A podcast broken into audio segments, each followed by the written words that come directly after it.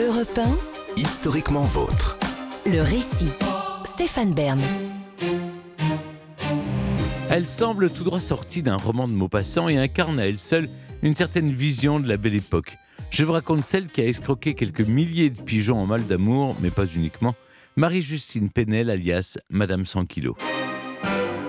Morale publique oblige, la presse de la belle époque faisait rarement dans la tendresse en matière judiciaire. Et le ton des articles qui décrivent Marie-Justine Penel face au tribunal de Versailles n'en est que plus étonnant.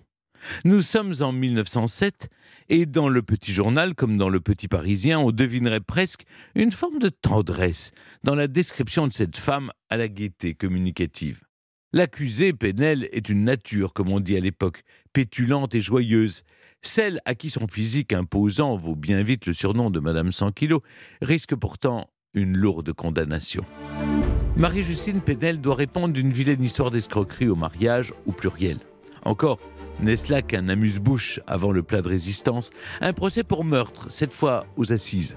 Les peines encourues pourraient faire frémir, mais à ce stade d'une existence passablement agitée, Marie-Justine en a déjà vu des vertes et des pas mûres, et le moins qu'on puisse dire, c'est qu'elle n'est guère impressionnable.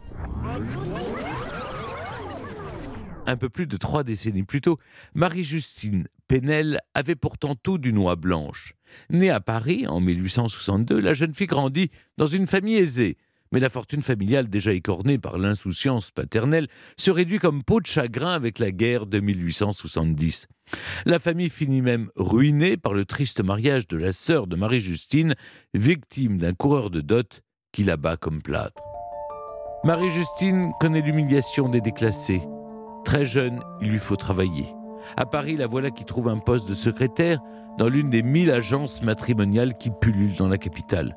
Et dans cet univers, on trouve le pire comme le meilleur. Des agences sérieuses, mais aussi de sinistres officines qui n'ont qu'un seul but, escroquer la bonne poire, le client aisé mais trop timide, pour dénicher sa promise dans les balles ou les salons. Contre-monnaie sonnante et trébuchante, pour les frais bien entendu, on lui présente les plus beaux partis.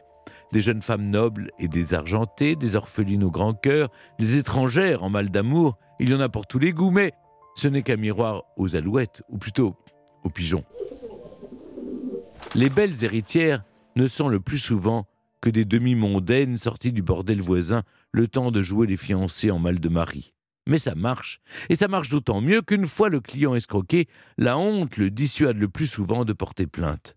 L'argent, les bijoux, les petits cadeaux sont perdus à jamais, la plupart du temps interceptés par Marie-Justine Penel elle-même. Toutes ces ficelles, la jeune femme les découvre auprès de son premier patron Jean-Baptiste Dubortier, qui en fait d'abord sa complice, puis son épouse. Mais le mariage tourne mal au premier virage lorsque la jeune femme comprend qu'elle et son mari n'ont pas tout à fait la même conception d'un ménage.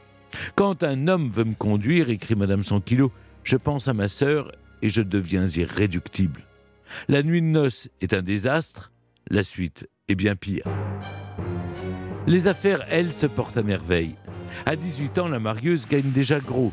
Jamais je n'ai si peu travaillé pour gagner autant, confie la jeune femme. Je faisais une quinzaine de lettres par jour, je recevais de 3 à 6 heures, et après quoi, je m'enfuyais à la campagne. Maligne sur toute la ligne, elle achète sa tranquillité en se ménageant les bonnes grâces de la maréchaussée, à qui elle distille à l'occasion quelques-uns des vilains petits secrets qui se nouent dans le monde interlope des agences matrimoniales. L'intrigante peut alors mener grande vie. La voilà qui s'installe à Versailles quand elle ne s'offre pas quelques semaines de villégiature dans l'une de ces villas de luxe des bords de Seine.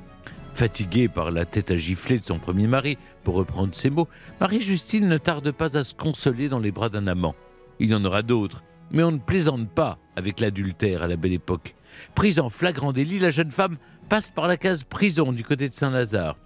À sa sortie, suivie de près par la police française, la jeune femme collectionne pourtant les aventures et les hommes montent quelques arnaques, négocie son corps à l'occasion et se remarie avec un certain Liévin copain sans trop se soucier d'attendre la fin de son premier mariage. La voilà bigame, mais qu'importe. Insaisissable, Madame 100 kilos commence une vie d'errance qui l'amène de Londres à la Belgique et de l'Espagne à l'Italie. Partout, c'est la même méthode. Un savant mélange de galanterie, de carambouille, d'extorsion.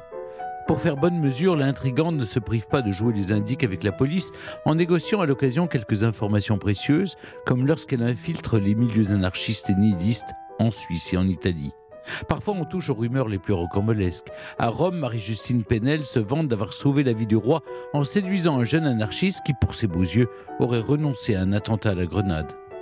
Arrêtée à son retour en France, Madame 100 kilos passe trois nouvelles années enfermée dans une prison de l'Oise avant de reprendre ses activités. Mais la chute n'est plus si loin. En 1904, la France et l'Angleterre signent l'entente cordiale. L'aventurière, qui flaire le bon filon, décide de parier sur une nouvelle arnaque matrimoniale en créant une agence spécialisée dans les unions franco-anglaises. Pour cela, celle qui a déjà épuisé trois maris sans jamais divorcer s'entoure de deux nouveaux complices. Auguste Cesbron et le docteur Hébert, un Canadien bilingue qui se charge de jouer les intermédiaires entre Londres et Paris. Tous les ingrédients sont réunis pour qu'éclate un nouveau drame. Que s'est-il passé entre les trois escrocs? Difficile à dire, mais une dispute éclate dans la nuit du 21 novembre 1906 à Bois-le-Roi, dans une villa des bords de Seine. Touché de deux balles, le docteur Hébert échappe de justesse à la mort. Arrêté, cuisiné, il donne le nom de ses complices. Cesbron, le tireur, s'est volatilisé.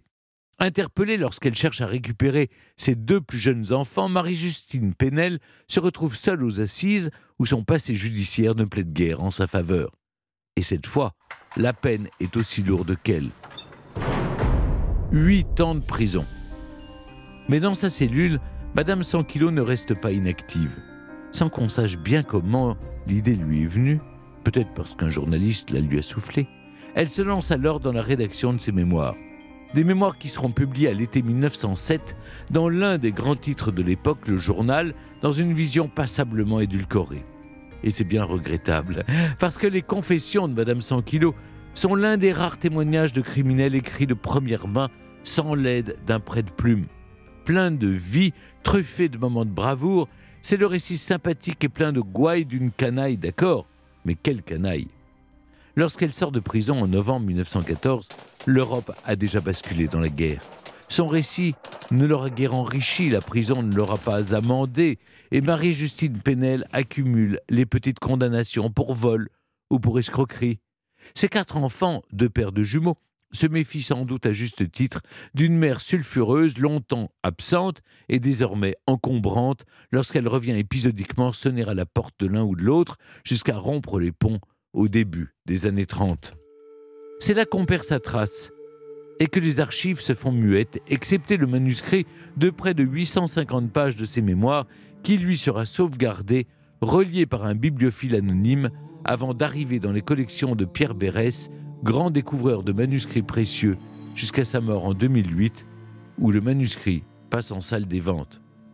Personne ne sait ce qu'il est advenu de l'ancienne courtisane aux vingt pseudonymes et aux mille existences. Espionne, indique, entremetteuse, fausse marquise et vraie prostituée, Marie-Justine fut une héroïne improbable, un personnage de roman bigger than life, comme disent les Anglais, inclassable, envoûtante, sulfureuse et touchante, et libre à sa façon, indépendante en tout cas comme peu de femmes ont pu l'être, à la croisée du 19e et du 20e siècle.